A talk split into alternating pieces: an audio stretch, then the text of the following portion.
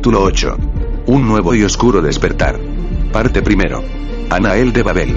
Edifiquemos una ciudad y una torre cuya cúspide llegue hasta el cielo. Anael había abandonado el mundo anillo a bordo de su magnífica nave personal, acompañado por su cada vez más abundante séquito y guardia personal, que lo escoltarían en todo momento en varias naves de combate privadas, armadas con camiones de plasma y de proyectiles cinéticos.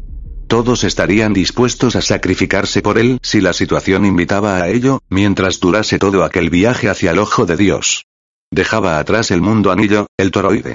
Aquella vasta joya de la macroingeniería aeroespacial, aquel milagro que había cautivado al líder custodio y constituía su auténtica residencia actual, permanentemente, desde que la habían conquistado a las oruchias. La bizcorneada flecha de Nigrodo simplemente la flecha, como así había bautizado la nave el custodio superior, era un magnífico y lujoso diseño que había sido construido con su beneplácito y el del no dios en el puerto espacial de Anael, el elegido, hacía ahora más de cinco años. Se trataba de una nave de un tamaño descomunal, un prototipo mucho mayor que el crucero normal de la flota, del orden de varios kilómetros de longitud y cientos de niveles diferentes. Una muestra previa del tamaño de nave custodia que estaba por venir. El acorazado. El poder de la flota custodia experimentaría un incremento exponencial con aquellas naves de alas inmensas. Aunque aún faltaban varios años para que terminasen de desarrollar dicha tecnología, Anael sabía que la experiencia acumulada en esta investigación ayudaría además a abrir nuevas puertas hacia la megaconstrucción espacial. Futuros custodios nacidos en el vacío, en hábitats orbitales, en casas en los cielos. Altares que nos acercarán al no Dios. Lo cierto es que ni siquiera los mejores científicos cuidadores podían predecir dicha relación, en aquella vorágine aleatoria de descubrimientos interrelacionados que era la progresión científica. Pero él sí que lo sabía, aunque los perros herejes alienígenas lo acusasen de loco a sus espaldas. Sabía que su mente era superior. Presciente, pues era capaz de sentir el futuro. Posciente, ya que era sensible al pasado. Él era el elegido del no Dios. Creía firmemente que los custodios todavía se estaban despertando, seis generaciones después. En sus sermones, hablaba incluso del venidero segundo despertar, por el cual los arcángeles custodios desarrollarían su verdadero potencial, físico y mental, del que aún no eran siquiera plenamente conscientes. Y muchos lo empezaban a creer, independientemente de la facción política por la que sintiesen simpatía. También hablaba de que esa era la senda anaeliana, la que los haría acercarse al no Dios la que los transportaría a una nueva dimensión, donde podrían hablar y servir directamente a su Señor, el Cero Infinito. Pronosticaba que algún día serían capaces de construir monumentos al no Dios tan grandiosos como aquel mundo anillo del corazón, con el que se habían encontrado gracias al alabado. Anael pensó en todo lo que le había cambiado su larga estancia en él, alejado de la curía, de traidores y de espías. Incluso de amigos. Aunque, de momento, los monumentos artísticos serían de dimensiones algo menores y exclusivamente dedicadas a él mismo, puesto que él era el elegido del no Dios. El primer profeta entre los hijos del Ouroboros tendría su propio Etemenanki. Pero ahora había tenido que abandonar todo aquello, dejándolo a medio terminar, en aquella teóricamente gigantesca nave que, tras años sin salir del corazón, le resultaba ahora ridículamente minúscula. Casi claustrofóbica. Y eso que contenía en su interior toda una megalópolis, con sus miles de habitáculos, dispositivos tecnológicos e infraestructuras de diversa índole. Aunque en esta ocasión solo transportase a un único tripulante despierto en su inmenso interior. De hecho, Anael había estrenado con este imprevisto viaje a la capital, en el que llevaba atrapado varias semanas. Demasiado tiempo perdido dentro de aquella exigua lata. La convocatoria de la reunión de urgencia de la curía en el templo del bucle de la catedral le había trastocado todos sus planes, por lo que viajaba especialmente malhumorado. No había deseado compañía alguna en todo el trayecto, quería el poco aire disponible solo para él. Había decidido pasarse el viaje resolviendo asuntos de estado pendientes, creando sermones y discursos con su nuevo grabador fotomnemónico, diseñando futuros juegos y, en definitiva, poniendo en orden diferentes asuntos dentro de su cabeza. En ninguna ocasión había utilizado las cápsulas de somnación, en las cuales yacía en suspensión criogenizada todo un regimiento de su guardia personal de confianza en aquel momento. Sus mejores centuriones. Si la situación lo requería, los soldados serían despertados, de forma manual o automáticamente de forma remota, para acudir en rápido auxilio de su líder. Los custodios no necesitaban dormir y, además, él no era un vago y débil querubín como su tío Dubiel. Lo cierto es que las elecciones estaban ya relativamente cerca, solo restaban algunos años para que su primer mandato llegase a su fin. No podía descuidarse. Evidentemente, dados todos sus éxitos y conquistas recientes, Anael confiaba en renovarlo sin demasiados problemas. Aunque esta vez, se rumoreaba en la red custodia que tendría algún competidor más que su padre, contra quien no se había presentado nadie. Nabu Aplautsur también lo había tenido más fácil que Nabukudur Ur, pero el segundo era el favorito de Nebo, el que oye desde lo lejos. Él no hacía campañas y viajes propagandísticos como su padre. Tenía su propio estilo. En realidad, tanta seguridad y protección no habían sido idea suya. Su mano derecha Rizoel y todos sus asesores personales temían por su vida constantemente. El líder custodio estaba harto de que le recordasen una y otra vez la misteriosa desaparición de Ansiel, su padre, hacía algo más de tres décadas. Lo estaban volviendo más paranoico de lo que ya era de por sí, con todo aquel desmedido despliegue de medios. Con toda aquella corte que llevaba consigo. Rizoel era su amigo desde la infancia y, probablemente, uno de sus mayores y más fieles seguidores. Pero Anael empezaba a estar cansado de que intentase controlarlo absolutamente todo alrededor suyo. Había bloqueado comunicaciones con él durante un tiempo por su insistencia en que regresase a la catedral con la flota hacía unos cuantos años. Además, a veces, es mejor que la mano derecha no sepa todo lo que hace la izquierda, había pensado para sus adentros al despegar de Anael el elegido, mientras observaba desde la holopantalla principal de la cubierta una nave de transporte de civiles acercándose a la sección del mundo anillo que llevaba su nombre. El líder había pensado que, casi con total seguridad, el transbordador espacial transportaría ingenieros, topógrafos y técnicos custodios, así como sucios obreros humanos, desde el planeta la catedral. Ninguna otra especie tenía permitido pisar el mundo anillo en el corazón de Dios, tras haber exterminado a todas los demoniorugas que lo habían infestado previamente. La voracidad en la demanda de personal para su nuevo megaproyecto no conocía límites. Había tenido que invertir mucha influencia en todo aquel proceso, mover muchos hilos, además de una considerable inversión en recursos minerales del imperio ya que, si bien la idea básica de la obra había sido suya, había tenido que encargar a aquellas lechugas este casi el diseño final de la misma. Aparte del monumento, Anael había obtenido por fin la aprobación para declarar oficialmente como mundo sagrado aquel segmento del mundo anillo, lo que favorecería enormemente la migración y desarrollo de la colonia. De hecho, esto era solo el primer paso, ya que tenía entre sus planes futuros convertir el segmento en la auténtica capital del imperio. Solo por no tener que desplazarse hasta la catedral por asuntos tan nimios como aquel que le ocupaba ahora, que le había obligado a abandonar el control directo de su megaproyecto a regañadientes, merecería la pena el cambio. Pero la curia no aprobaría tan fácilmente una decisión así, especialmente la rama más conservadora. Y, de momento, estaba supeditado a las decisiones y juicios del Consejo Sacerdotal. El gran cambio político tendría que esperar hasta después de las elecciones, cuando resultase ganador y su red de influencia aumentase lo suficiente. Entonces, todos aquellos traidores dejarían de tener peso alguno en la toma de decisiones importantes. Sería su mandato y voluntad hasta el final de sus días.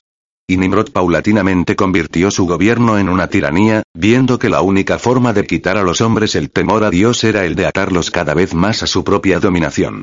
Afirmó que si Dios se proponía ahogar al mundo de nuevo, haría construir una torre tan alta que las aguas jamás las alcanzarían, aquella curía, casi al completo, le había insistido en varias ocasiones que el imperio tenía que dar prioridad a la integración de los territorios de sus vasallos sondritanos, dirigidos en la actualidad por el gobierno títere del coordinador Goya, que había sustituido al inefable Slerfuj tras su suicidio. Al final, aquella vil babosa había conseguido lo que llevaba años intentando, pensó Anael mientras analizaba el poder actual de la flota de sus vasallos en la holopantalla de su visor. Las babosas ya tenían la impuesta condición de apoyarlos en cualquier conflicto armado futuro que pudiese surgir y ahora mismo no parecían plantearse su independencia. Por ello, Anael no opinaba lo mismo sobre aquella integración ya que, aunque mejoraría en gran medida la economía y capacidad militar de los custodios, el aumento en el número de planetas también traería consigo bastantes problemas, como posibles rebeliones o una menor unidad del imperio. Las arcaicas instituciones custodias ya habían tenido que hacer un gran esfuerzo administrativo para poder gestionar de forma cohesiva todos los planetas y sistemas estelares que ahora aglutinaba su territorio. Y donde aún les quedaba mucho espacio libre para desarrollar su noosfera. Y además, la tentación aguardaba en los territorios sondritanos, concretamente en el sistema Balawar. El fruto prohibido era en esta ocasión un magnífico planeta Gaia llamado el Retiro del Profeta, con unas características similares a la catedral. Algunos custodios opinaban que sus macrobiomas, análogos a los de su planeta capital en cuanto a su geomorfología, distribución y diversidad de especies de flora y fauna y características de su atmósfera, tenían que ser obra del mismo creador que los de su planeta natal. Anael sabía que la curia presionaría para su colonización una vez que estuviese dentro de las fronteras custodias ya que era un planeta ideal para cualquier especie. Sin embargo, Anael sabía por los secretos informes de Dubiel, que también era un planeta considerado sagrado para el imperio dormido de la eclesiarquía de Gambius y lo último que quería el custodio superior era meterse en problemas con aquellas poderosas plantoides del sur del anillo. Incluso aunque solo hubiese sido una alucinación de su tío, era mejor prevenir que correr el riesgo de meterse en un conflicto así. Por otra parte, los sondritanos no se habían atrevido a pisar con sus mugrientas placas rectadoras el retiro del profeta ni una sola vez en todos estos siglos, a pesar de todas aquellas leyendas menores del paraíso del gusano emplumado, la concha y todas aquellas herejías de inferiores que salían por su asquerosa boca de babosa.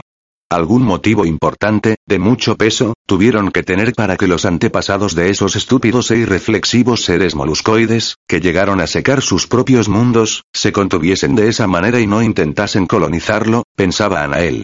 El custodio superior creía, por todo ello, y por algún otro motivo más, que aún no era el momento adecuado para la integración de las babosas, aunque sabía que tarde o temprano tendría que ceder ante las continuas presiones curiales.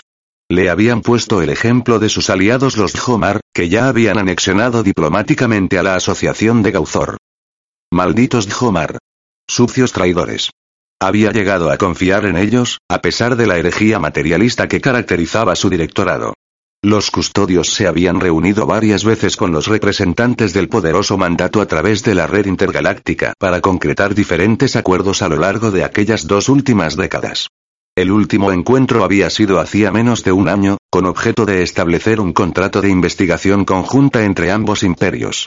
Aquellos moluscoides eran unos exploradores eruditos a los que les volvía locos obtener cualquier tipo de conocimiento disponible, ellos mismos decían que su curiosidad estaba implantada en sus genes, por lo que el acuerdo había sido especialmente ventajoso para el imperio custodio.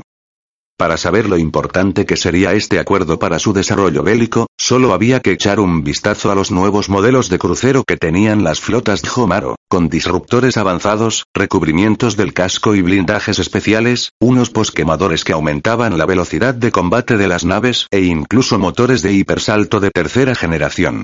Con ellos instalados en la flecha, este viaje hubiese sido mucho menos tedioso. En aquella ocasión, el mismísimo director general Nugoy le había mirado fijamente a la máscara a través de la holopantalla y le había asegurado, con supuesta franqueza en sus ojos, que sus relaciones mutuas eran muy buenas, a pesar de que los custodios tuviesen rivalidades importantes con miembros de su alianza norte, como los hombres árbol y o los humanos polimautopos. Incluso habían llegado a comprender y aceptar el hecho de que los custodios hubiesen considerado moralmente ético devorar especies conscientes durante bastante tiempo, y eso que aquellas babosas eran tan moluscoides como los propios Jomar. El líder Jomaro llegó a decirle que su pueblo tenía la filosofía de que toda existencia era una experiencia empírica única y que, por tanto, no era su función en este mundo emitir juicios de valor acerca de ella. Su única obsesión, su cometido, era conocerlas a todas para poder estudiarlas y archivarlas en el directorado. Aunque de eso último se ocupaban ahora máquinas computacionales desarrolladas por especializados burócratas hombres árbol Sitimati, que les hacían el trabajo sucio de indexación, clasificación y galactotaxonomía a los moluscoides. Así, estos disponían de más tiempo libre para teorizar y reflexionar sobre el conocimiento adquirido en sus sistemáticas actividades intelectuales y experimentales. Lo cierto es que, a pesar de las grandes diferencias, la relación parecía muy cordial entre ellos también en el plano personal.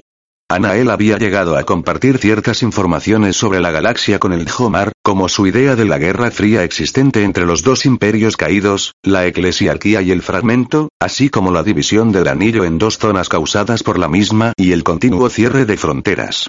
A diferencia de la mayor parte de su propia curía, que lo consideraban parte de sus locuras, el alienígena Alhomar Nubol, una eminencia científica de aquel imperio tecnócrata, había demostrado ser un ser verdaderamente racional al darle totalmente la razón.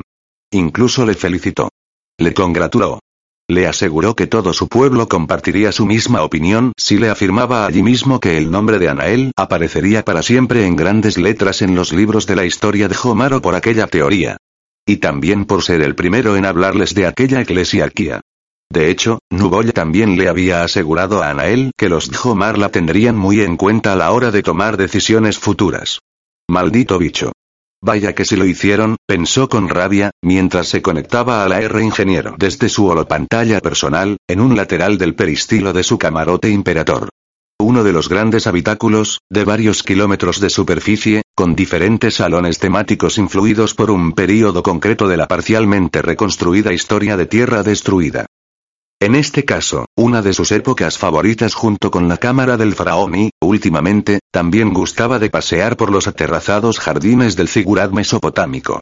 Este último período le había inspirado especialmente a la hora de concebir su monumento. Pero a diferencia de los estúpidos humanos, él lo erigiría para acercarse a Dios, no para enfrentarse a él. Su flecha apuntaba en la dirección correcta. Pero el caso es que, aprovechando la tregua custodia con la crisálida, y lo debilitada que había quedado tras la última guerra contra los arcángeles, los Djomar habían declarado su propia guerra a la Sorutchia para hacerse con todo su territorio restante. Si ganaban aquella fácil contienda, se extenderían hasta las mismas fronteras custodias de Esampinlía. La oligarquía del poderoso mandato de Homaro había resultado ser un imperio verdaderamente peligroso. Los miembros de su especie, aun conservando toda su individualidad, mantenían unos lazos muy estrechos entre ellos formando una protointeligencia colectiva. No era la crisálida, pero el objetivo general se anteponía casi siempre al individuo y sus necesidades particulares. Compartir algo con uno de ellos, aunque fuese su líder, era compartirlo con todo el directorado. O, al menos, con todos los miembros de las élites soberanas, conocidas como grandes filos. Anael conocía este hecho previamente por los informes de Dubiel, pero esperaba que se tomasen sus palabras como un mero mensaje de advertencia, no que se aterrorizasen y lanzasen un ataque a la Orupchi al poco tiempo. Les había entrado la prisa por ampliar su territorio, al intuir que aquella galaxia no era tan extensa como pensaban. Eran unos cobardes.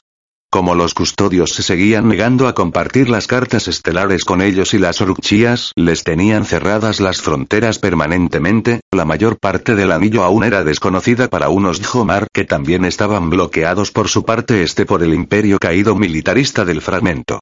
Además, los moluscoides aún no había olvidado la estrepitosa derrota que las Orukchías habían infligido a la alianza hacía un par de décadas y habían decidido vengarse en el momento más propicio y aprovechar así para estudiarlas más en detalle, antes de que fuesen extinguidas por el imperialismo custodio. Y se abrirían una salida para seguir estudiando el resto de la galaxia. Justo en ese momento, en la holopantalla de Anael saltó un mensaje de intercomunicación urgente. Era Rizoel, interrumpiendo la cena que había decidido tomar tumbado en aquellos jardines. Dime, Rizoel. Te había dicho que no me molestases en todo el viaje y aún me faltan varios días para llegar a la catedral. Te voy a bloquear. O meterte un condenado Jomar dentro de tu cuerpo por donde más daño pueda hacerte. Lo que me apetezca en ese momento. Perdone, señor. Alabado sea su alimento. El gobernador de la catedral le llamaba desde sus aposentos personales en el planeta. Como todos los días siete veces, como cualquier custodio supongo que no me interrumpirás solo por eso. Dijo Anael secamente, levantando por fin la cabeza de su plato y dejando el cochlear a un lado. No, claro que no, pero he visto que acababas de hacer el hipersalto al ojo de Dios y pensé, intentó justificarse Rizoel.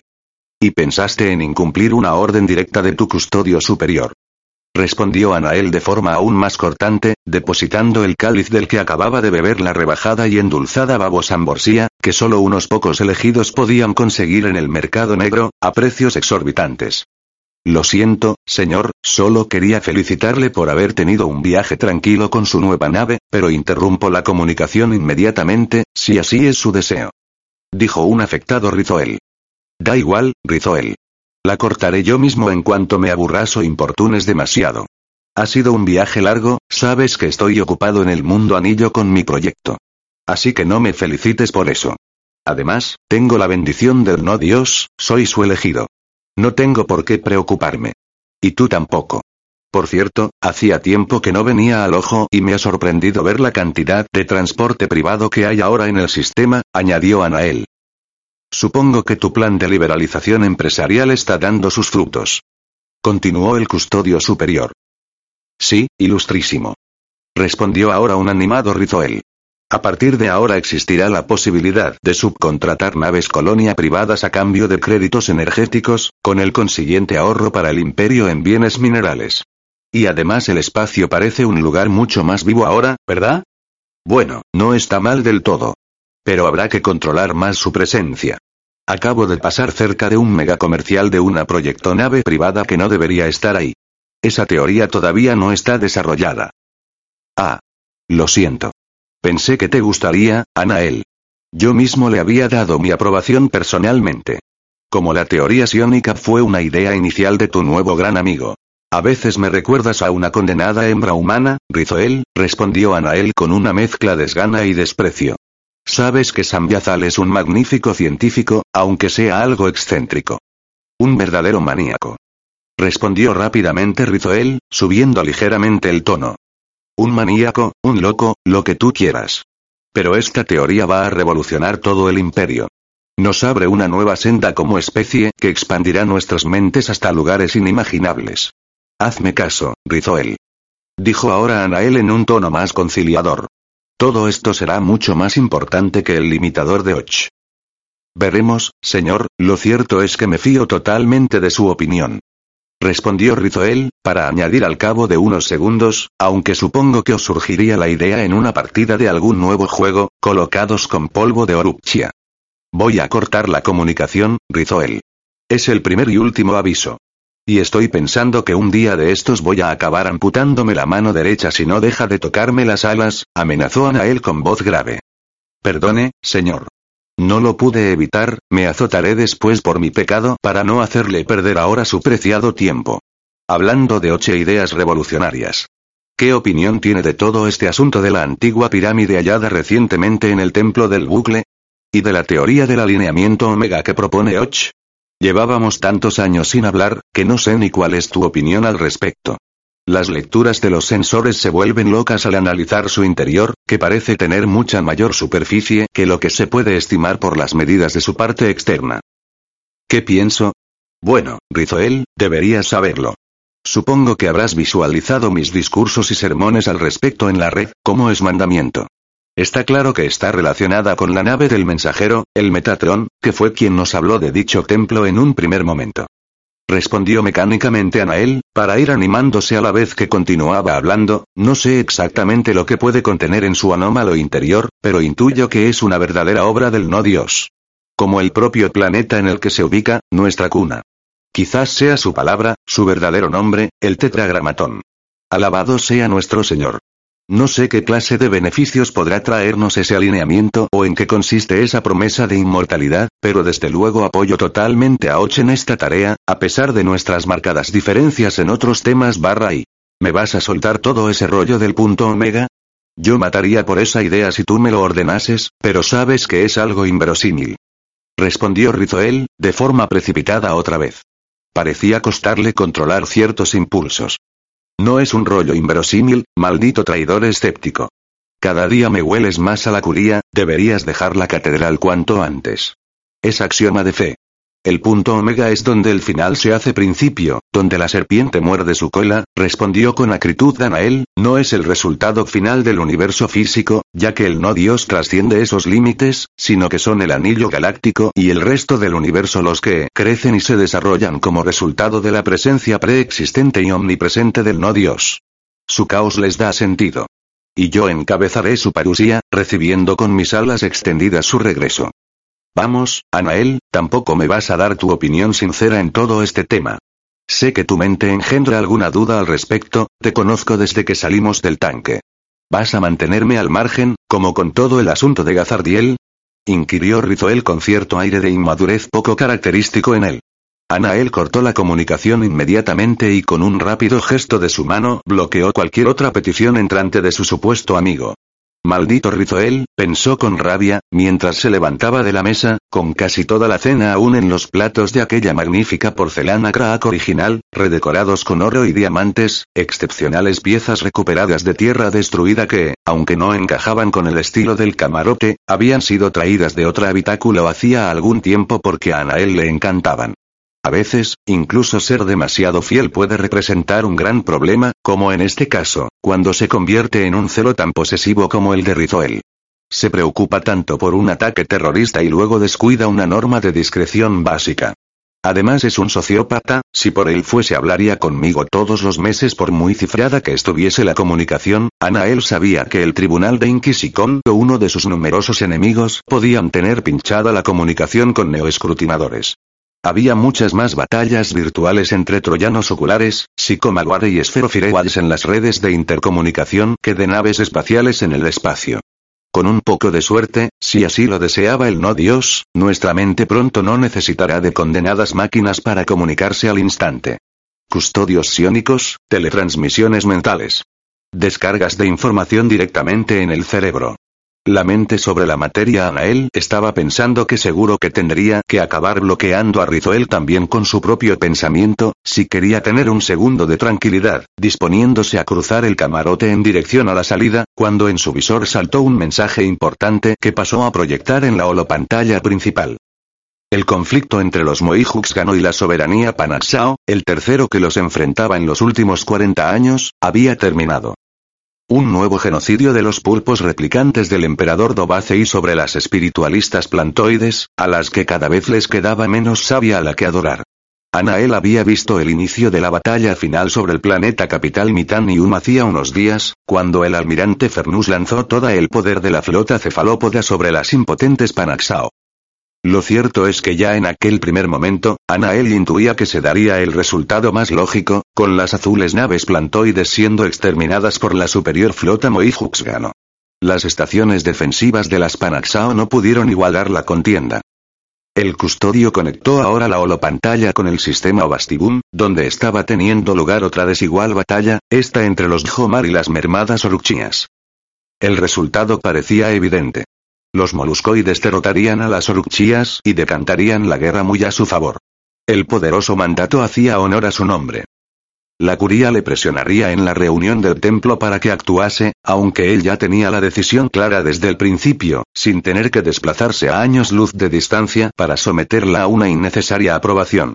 Los custodios declararían una guerra expresa a las Orucchías en cuanto terminase la tregua, dentro de unas pocas semanas, eligiendo un objetivo rápido para evitar así que a los Djomar les diese tiempo a comerse todo el pastel de orugas.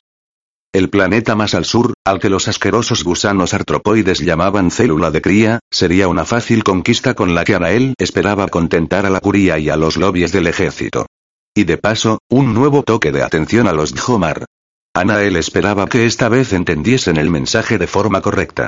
O mandaría a la justicia del no dios con Dumiel al mando para demostrárselo, pensó con rabia. Algún día aquel Dijomar sería el plato principal de un banquete en su honor. El líder custodio estaba de peor humor que nunca. Decidió que iría a su lugar favorito de la nave el resto del viaje. Comería allí mismo los días que le quedaban, alejado de todo tipo de comunicaciones e información exterior. Atravesó todo su amplio camarote con el carro, un vehículo de oro macizo propulsado sobre campos de fuerza. Aquel habitáculo repleto de holopantallas, campos de fuerza y ordenadores cuánticos. Esta moderna tecnología contrastaba con la decoración que Anael había elegido para la estancia, llena de antiguas ruinas, objetos extraídos de tierra destruida. El suelo sobre el que se deslizaba estaba lleno de coloridos mosaicos dedicados a antiguas deidades caídas en el olvido largo tiempo atrás. Mientras avanzaba en el dorado carro, su larga y negra túnica ataviada con una holoimagen con el ofidico y alado símbolo del no dios, su firma personal, ondeaba con la corriente de aire generada en el desplazamiento. Pensó que si la teoría del excéntrico Samyazal resultaba ser cierta, quizás también esa tecnología custodia se convirtiese en obsoleta muy pronto, como aquel gran acueducto de piedra que quedaba ahora a su derecha y que solo servía para decorar, puesto que los innumerables jardines ornamentales, cultivos y bosques de la nave eran irrigados por los avanzados sistemas de control ambiental de la flecha. Samyazal, el joven científico, que aún no tenía ni la mayoría de edad custodia, estaba adquiriendo experiencia rápidamente. Sabía que eso era lo que había puesto celoso a Rizoel. A diferencia de su mano derecha, Samyazal sí tenía una edad adecuada para poder ser adoptado como heredero de Anael, aunque de momento el líder no tenía esa intención.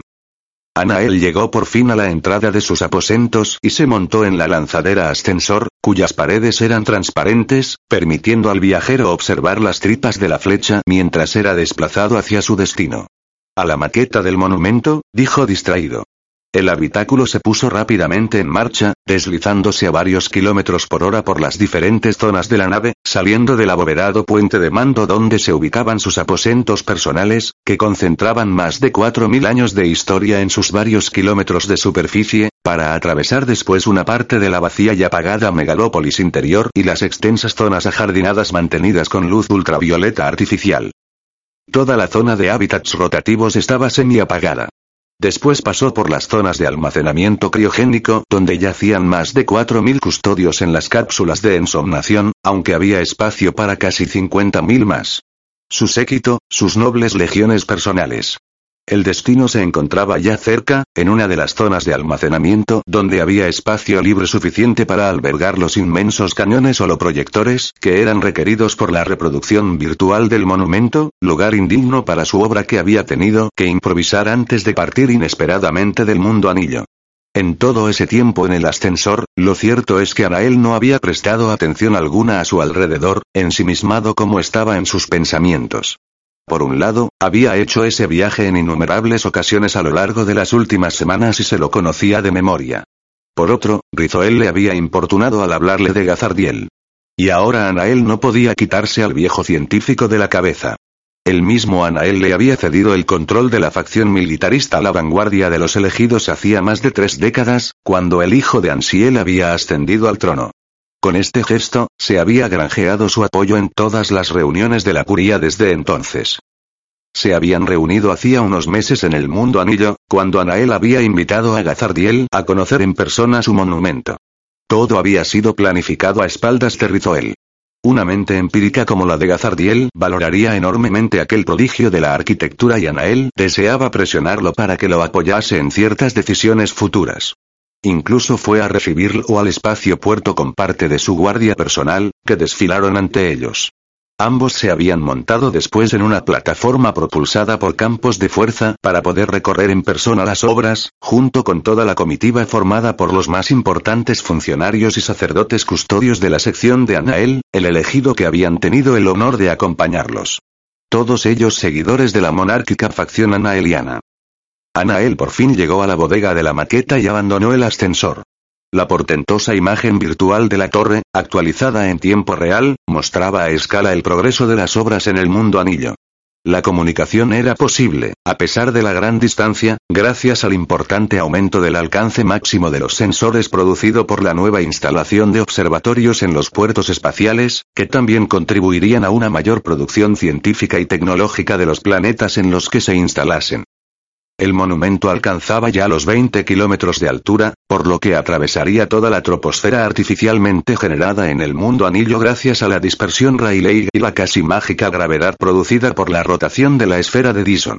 Esta torre no podrá ser derribada por lluvias, vientos ni incendios, como aquellos patéticos intentos humanos, le había explicado a Gazardiel.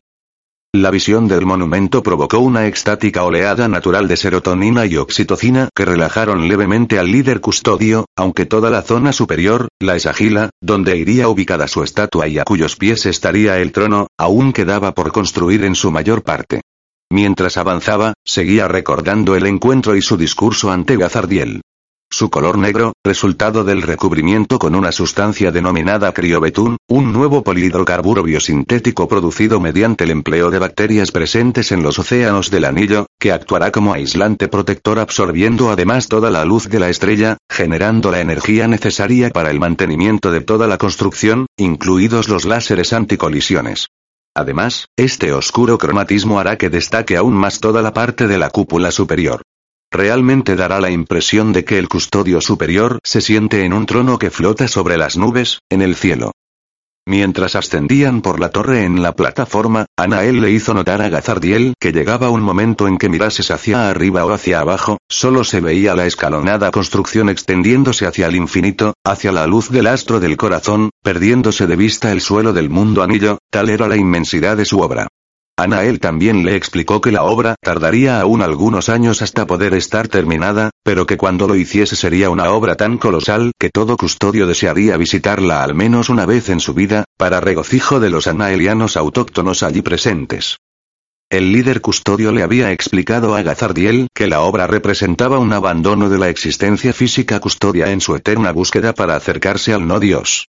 La moralidad alienígena, que consideraría a los custodios unos salvajes por tener esclavizados a millones de humanos durante las obras de construcción, perdía su validez ante la magnificencia de la torre. Era un constructo mejorado que opacaría todos los traumas que arrastraban sus V, o, Cs, pruebas de la fragilidad de la sociedad humana de tierra destruida, que había fracasado al perder su fe. Evidencia de ello era la larga cola de humanos que transportaban materiales de construcción y víveres en una fila sin fin, serpenteando a lo largo de todo el monumento. Una auténtica ciudad en continuo movimiento, como una cinta de Moebius, subiendo y bajando por la torre durante toda su patética vida, en aquella caravana de interminable pesar y sufrimiento. Y levantaron la torre, Trabajaron sin pausas y como eran muchos los brazos que intervenían, comenzó a levantarse muy rápidamente muchos nacerían, crecerían, serían padres y morirían construyendo aquel monumento. Toda su mísera existencia transcurriría ascendiendo y descendiendo por aquellas interminables escaleras, mientras eran azotados por los látigos custodios, cumpliendo justa penitencia por el herético atrevimiento de sus antepasados. Otros no eran más que simples y musculadas bestias de carga, deformados por el programa Joseph del Doctor Terror hasta límites insospechados. Todos ellos hablando por fin una única lengua, la del sometimiento ante el no Dios. Aunque el viejo Gazardiel no se había atrevido a poner objeción alguna a lo largo de toda la visita, Anael podía sentir el escepticismo que impregnaba sus comedidos gestos.